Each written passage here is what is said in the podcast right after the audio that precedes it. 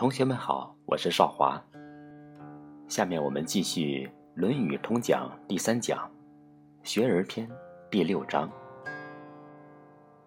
子曰：“嫡子入则孝，出则悌，谨而信，泛爱众，而亲仁，行有余力，则以学文。”同学们请注意一个字的发音：“嫡子入则孝。”而不是弟子入则孝，兄弟的弟，在古代的运输中明确标注是上声，就是三声底。根据运会里面的一个解释，以兄弟之弟为上声，孝悌之悌为去声，就是兄弟的弟应该读成兄弟，孝悌则是去声。朱熹在《论语集注》里面也明确标注：“嫡子之嫡上声，则悌之悌去声。”所以这句话的正确读音是“嫡子入则孝，出则悌”。在现代汉语中，兄弟、弟子都是读成了去声。我们如果要是要读古音的话，一定要注意，这里要读成上声，嫡子。好，我们来看参考译文。孔子说：“弟子在家在外都能孝顺父母，敬爱兄长，言行谨慎而诚信，既能博爱广众，又能亲近有仁德的贤者。做到这些，如果还有多余的精力，就可以学习文献礼乐及典章制度了。”我们可以看到，孝悌谨信，泛爱亲仁。不假外求是人人可行的，不因为人的地位、财富的多寡而有不同。我们可以说，此中之文是紧俏的资源，不同地位的人拥有的资源多寡是不一样的。夫子所提倡的私学，是让此种文的资源开放到平民中，打破贵族的垄断。孔子的教育是以道德教育为中心。重在培养学生的德性修养，而对于书本知识的学习则摆在第二位。程子曰：“为嫡子之职，立有余则学文，不修其职而先文，非为己之学也。”想起苏轼的那句话：“且夫天地之间，物各有主，苟非吾之所有，虽一毫而莫取。”为江上之清风，与山间之明月，耳得之而为声，目遇之而成色，取之无尽，用之不竭，是造物者之无尽藏也，而吾与子之所共识。这是《前赤壁赋》中的一段话。苏轼打开了自然的宝藏，而夫子打开了德性的宝藏，也是无尽藏。也是不假外求，求人得人，人性之平等就在这里。成圣成贤之大道，每个人都是平等的，最初都站在同一条水平线上。有志者所行远，无志者常正墙面而立。有一点比较有趣。行有余力之后，如果朝向天地自然，不像儒家朝向文理，那就是道家的人士了。孔子的那个时代，学文之后实现人道之理想社会太难了，一不小心也有可能成为了乱世的帮凶，那就不是正墙面而立的问题了，那是撞墙乃至于头破血流了。所以，孔子也认可无道则隐。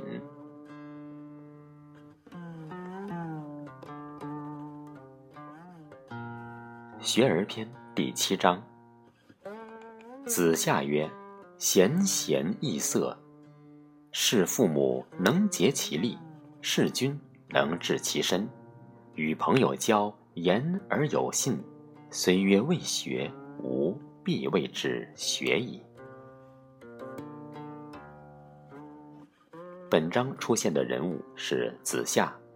子夏姓卜，名商，字子夏。是孔子非常著名的弟子，孔门十哲之一。子夏比孔子小了四十四岁，是孔子后驱学生中的佼佼者。他才思敏捷，以文学著称，被孔子许为其文学科的高材生。子夏在孔子去世以后的办学成就与影响，无疑是最大的。他主要的贡献就是传承了《义》和《诗经》，并且著有《子夏易传》和《诗大序》传世。今传《孔子易传》有可能是出自于子夏的传述。贤贤易色，第一个“贤”是动词，尊重的意思，就是尊重贤者。易在这里是轻视的意思，也就是看重贤德而轻视女色。事君能治其身，治的意思是献纳、尽力。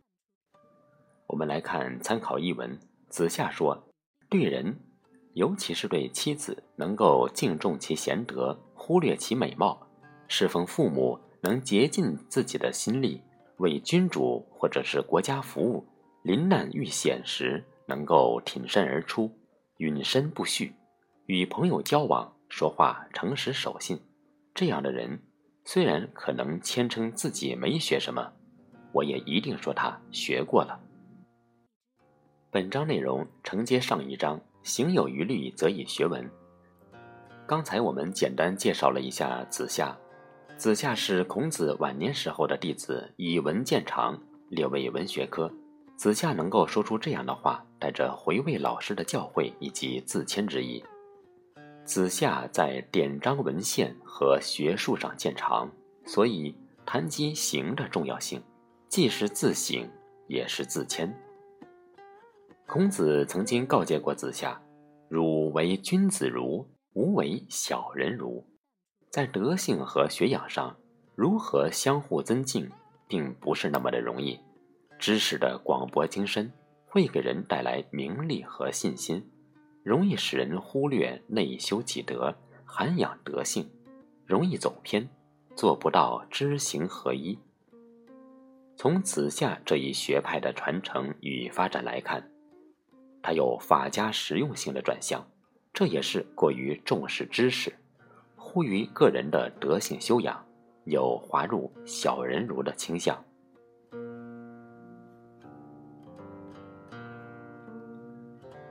学而篇第八章。子曰：“君子不重则不威，学则不固。主忠信，乌有不如己者，过。”则勿惮改。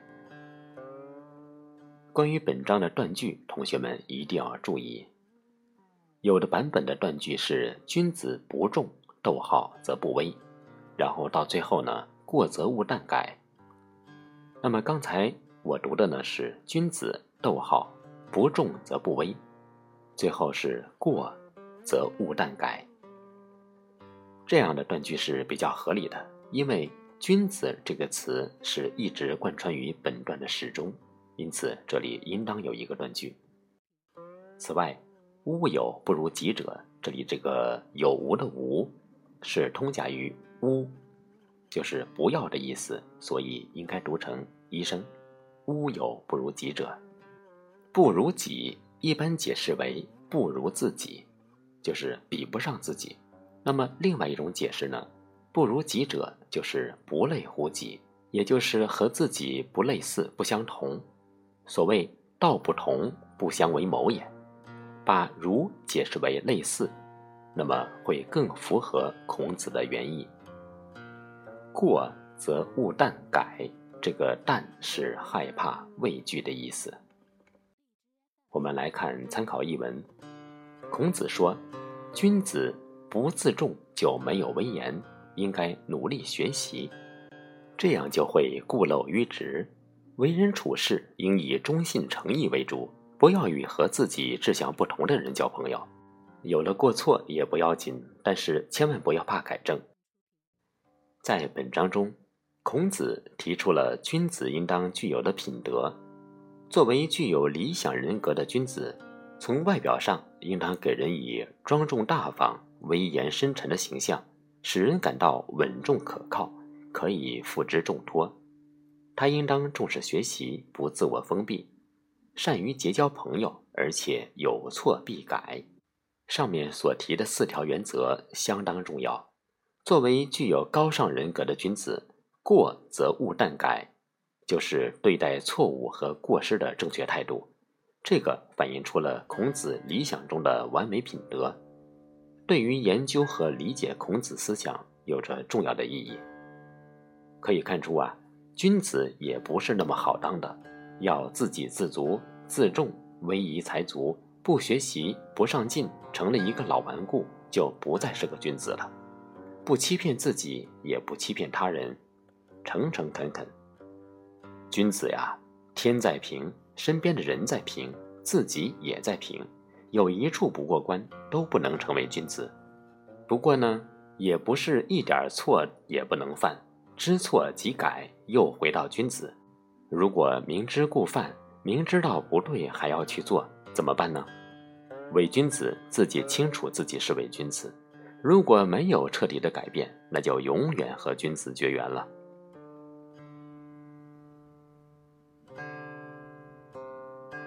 学而篇第九章，曾子曰：“慎终追远，明德归后矣。”人死为终，在这里指的是父母的去世。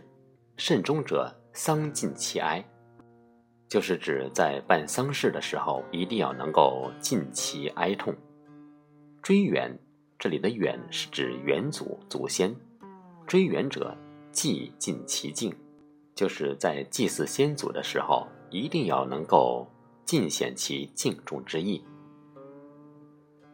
我们看译文，曾子说：“为政者若能谨慎对待父母的丧葬之礼，又能重视祭礼，适时追念自己的远祖，百姓的德性自然也就归于醇厚了。”大家都知道，孔子并不相信鬼神的存在。他曾经说过：“敬鬼神而怨之”，就证明了这一点。尽管他没有提出过人死之后有所谓的灵魂的存在这样的主张，但是呢，他却非常的重视丧祭之礼。在孔子的观念中，祭祀已经被异化，不单是祭祀亡灵，而是把祭祀之礼看作是一个人孝道德继续和表现。通过祭祀之礼，可以寄托和培养个人对父母和先祖尽孝的情感。所以呀，这章啊仍然是继续深化了孝这一道德观念和道德行为的内容。此外，本章还关乎了礼和政教的关系。在《礼记》中记载有六礼之说，就是冠礼、婚礼、丧礼、祭礼。乡礼和乡见礼，慎终指的就是丧礼，追远指的是祭礼。亲人故去，举办丧礼怀念，入土为安。对于先人先祖，在特定的时节祭奠，来怀远人。诚心诚意近来做过什么，告知先人；未来怎么走，告知先人。祖先的精神并没有消失。而是和子孙后代同在，给子孙永远的祝福与希望。慎终追远，人就有了精神的寄托，生命就有了根。从哪里来，最后回到哪里。人活着不仅仅是为自己活着，既承载着先人的精神传统，又能够给后人留下精神财富。这就是中华民族独特的德性传承，一代一代。民德归厚。